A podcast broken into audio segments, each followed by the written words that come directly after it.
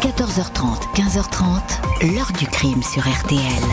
Jean-Alphonse Richard. Quand je suis rentrée, j'ai pas vu euh, au début. Quand je me suis avancée, j'ai vu qu'elle était allongée, qu'elle bougeait plus. Je croyais qu'elle avait un malaise. Après, j'ai soulevé son maillot. euh, elle était morte, la petite. Bonjour, Jennifer Marie avait 14 ans, c'était une collégienne souriante, simple, tranquille. Personne ne lui voulait du mal et pourtant on l'a retrouvée morte, poignardée chez elle à Reims au premier jour du printemps 2001. Cette seule scène de crime témoignant d'un terrifiant acharnement du tueur va dès le premier jour intriguer les policiers qui vont vite s'orienter vers l'acte d'un familier, quelqu'un qui connaissait Jennifer.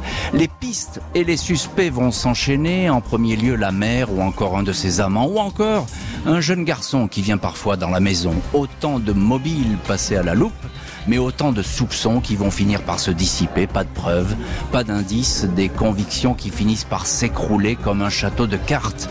Du coup, c'est la même interrogation qui va revenir en boucle. Mais qui donc a poignardé la collégienne? Et pour quelle raison? Plus de 20 ans après les faits, pourquoi la vérité affleure mais ne surgit pas? Question posée aujourd'hui à nos invités. 14h30, 15h30, l'heure du crime sur RTL. Jean-Alphonse Richard. Dans l'heure du crime aujourd'hui, le meurtre non élucidé de Jennifer Marie. Au premier jour du printemps 2001, cette collégienne est retrouvée morte dans la maison familiale. Elle sortait de cours. Son meurtrier ne lui a laissé aucune chance. Mardi 20 mars 2001, il est 17h30 quand Corinne Coutin pousse la porte de son domicile, une maison récente accolée à d'autres, au numéro 30 de la rue Michel Simon à Reims. Cette femme de 34 ans, divorcée, vit ici avec ses trois enfants, deux garçons, une fille. La locataire ne note rien de particulier en pénétrant dans l'habitation, aucun désordre. Le temps à l'extérieur est frais. Corinne Coutin en profite alors pour mettre une bûche dans le foyer.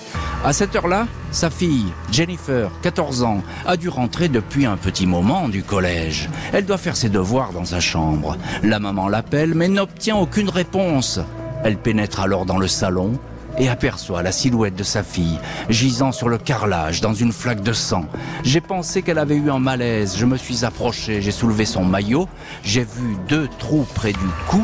Le corps n'était pas très chaud, dira-t-elle. Les pompiers et la police sont alertés. On m'a dit qu'elle était morte, mais je ne réalisais pas, je ne comprenais pas, ajoutera Corinne Coutin. Le légiste dénombre huit plaies à l'arme blanche. Jennifer a été frappée à trois reprises dans le dos, à l'arrière de la cuisse et en bras. Les coups ont été brutaux, deux côtes ont été sectionnées, d'autres coups ont été portés à l'abdomen, un dernier coup a été donné en plein cœur et l'a transpercé. Aucun signe d'agression sexuelle. On s'est acharné, on voulait absolument la tuer, dit un enquêteur. Jennifer était sortie de cours à 15h30. Elle est en classe de 5e au collège Pierre de Coubertin dans le quartier de Cormontreuil. Elle est rentrée à pied chez elle. Le légiste estime que le meurtre a eu lieu entre 16h et 16h20. La police judiciaire de Reims pense que Jennifer Marie, d'un naturel plutôt réservé et méfiant, a ouvert la porte à quelqu'un qu'elle connaissait. Elle a quitté la table où elle faisait ses devoirs, comme en témoignent deux cahiers ouverts étiquetés Histoire et SVT. Pas de traces d'effraction sur la porte d'entrée, les enquêteurs notent que rien n'a été dérobé. Une somme importante, 6600 francs, était facile à trouver dans un tiroir, mais personne n'y a touché. Seule la chambre de la maman au premier étage a été visitée. Des affaires sont sur le sol, un meuble où sont entreposées des cassettes vidéo a également été fouillé, une armoire a été vidée, dissimulée sous un pull vert, il y a là un long couteau de cuisine dentelé, un peu de sang est déposé sur la lame. C'est bien ce couteau qui a tué Jennifer, la seule empreinte qui figure sur le manche est celle de la maman. Le capitaine Jean-Claude Humer, chargé des investigations, estime que Corinne Coutin n'est peut-être pas étrangère à la mort de sa fille. Il retient la description d'une femme qui élève seule ses trois enfants et pourrait être brutale avec eux. On lui a rapporté qu'un jour, lors d'un repas de famille, elle s'est énervée contre son fils aîné et lui a jeté un couteau. Le garçon a été blessé au bras. Le capitaine Humer apprend aussi que Corinne Coutin, qui ne travaille pas, multiplierait les amants. Parmi eux, deux hommes mariés, viticulteurs aisés de la région. L'un d'eux paierait son loyer. Autant d'hommes prêts à entretenir cette femme divorcée qui aime sortir, s'amuser et ne s'en cache pas. Jennifer ne semblait pas toujours apprécier cette vie nocturne. La mère et la fille se sont d'ailleurs disputées la veille du drame au sujet des résultats scolaires médiocres de la collégienne. Corinne Coutin est placée en garde à vue. Elle ne fait pas de mystère de sa vie sentimentale agitée, mais elle dément avoir levé la main sur sa fille unique, belle, gentille, attentionnée. La dispute, la veille du crime, était une simple mise au point, dit-elle. Le lendemain, en cours, Jennifer était tout à fait normale. Corinne Coutin n'est pas surprise que son ADN soit retrouvé sur le couteau de cuisine. Elle l'utilisait régulièrement. Aucune trace ou gouttelette de sang n'est retrouvée sur ses vêtements. À l'heure du crime, elle amenait sa mère chez le médecin, alibi confirmé. Corinne Coutin est relâchée. Je ne comprenais pas ce qu'ils avaient contre moi, dit-elle. Ils voulaient que j'avoue, que je dise que j'avais tué Jennifer. La mère est mise hors de cause, toute une série de suspects voit alors apparaître. Les policiers ne croient pas à un crime gratuit perpétré par un inconnu de passage rue Michel Simon. Ils restent persuadés que celui ou celle qui a tué Jennifer était un habitué des lieux. Ils connaissaient l'adolescente, la piste du petit copain prénommé Renaud, avec qui elle a récemment rompu et toutefois écarté. Au fil des mois, les enquêteurs s'intéressent à Pierre F, 17 ans, un ami du frère aîné de Jennifer, un garçon pas forcément très recommandable.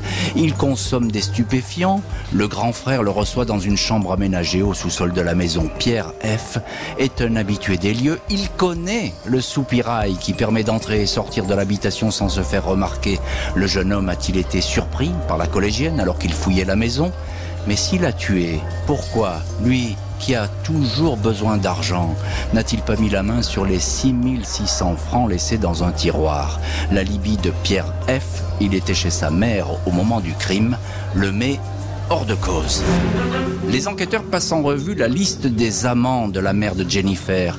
Cinq hommes qui ont récemment partagé son existence retiennent l'attention. Deux se connaissent bien. Eric L et Franck P. Vigneron, producteur de champagne. Eric L, divorcé, a été l'amant de Corinne de juin 99 à juillet 2000. C'est lui qui payait à l'insu de sa famille, qui désapprouvait cette relation, le loyer de la maison de la rue Michel Simon. Un expert qui interrogé relève que cet homme a eu une attitude pour le moins équivoque avec Jennifer. Quand elle avait 13 ans, il lui arrivait de l'accompagner pour aller se coucher. Il lui arrivait encore d'aller la voir dans le logement quand sa mère était absente. Une relation ambiguë, même s'il intéressait dément toute dimension sexuelle. L'après-midi du crime, Eric L travaillait dans les vignes, il a été vu à plusieurs reprises sous son tracteur. Il aurait pu s'absenter, rouler jusqu'à Reims au volant d'une voiture, puis revenir. Mais le scénario est invraisemblable pour les enquêteurs. Qui plus est, Eric L avait coupé les ponts avec Corinne, séparation brutale. L'entente avec son ex-maîtresse était désormais mauvaise. Mais il n'avait aucune raison de vouloir venir régler un quelconque compte et de s'en prendre à la collégienne. La relation avec l'autre amant viticulteur, Franck P., apparaît nettement plus trouble. Cet homme de 39 ans, marié, trois enfants, était un notable du coin, producteur de champagne en vue, conseiller municipal de son village. Sa liaison avec Corinne Coutin devait rester secrète, car pas question que son couple vole un éclat, que sa respectabilité soit entachée à cause de cette aventure. Corinne raconte que cette liaison cachée s'est très mal terminée. Elle décrit un individu qui l'écrasait, voulait assouvir avec elle ses fantasmes sexuels. Je devais faire ce qu'il voulait, je devait toujours dire oui, va-t-elle déclarer. Corinne, ne parvenant pas à se débarrasser de cet amant humiliant, aurait décidé de le menacer. S'il continuait, elle dirait tout à son épouse. Elle l'a averti qu'elle avait filmé leurs ébats et avait une cassette vidéo. Ce qui était faux. Franck P, effrayé à l'idée que sa réputation soit écornée, aurait-il eu l'idée d'aller récupérer la fameuse cassette vidéo rue Michel Simon? Les policiers imaginent que Jennifer aurait très bien pu lui ouvrir la porte. Elle l'aurait vu fouiller. La chambre de sa mère lui aurait demandé des comptes. Une dispute fatale aurait suivi.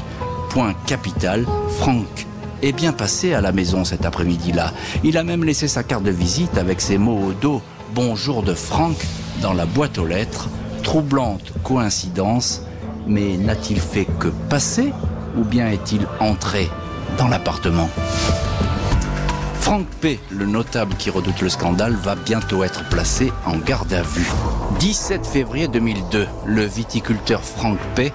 est interrogé par les policiers rémois. D'emblée, il déclare « J'ai parfaitement compris l'extrême gravité de cette affaire. Je veux dès à présent vous dire que je n'ai rien à voir avec le meurtre de la petite Jennifer. » Franck P. minimise sa relation avec Corinne Coutin. Une aventure peu sérieuse, affirme-t-il. On lui fait remarquer qu'il est passé rue Michel Simon l'après-midi où la collégienne est morte. Il a laissé sa carte de visite dans la boîte aux lettres. Il a même demandé à son ami viticulteur Eric L, habitué des lieux, d'aller récupérer Dardar cette fameuse carte. Franck P reconnaît être passé au domicile de Corinne. Vers 15 heures, il a sonné, mais personne ne lui a répondu. Il a donc laissé sa carte et est reparti.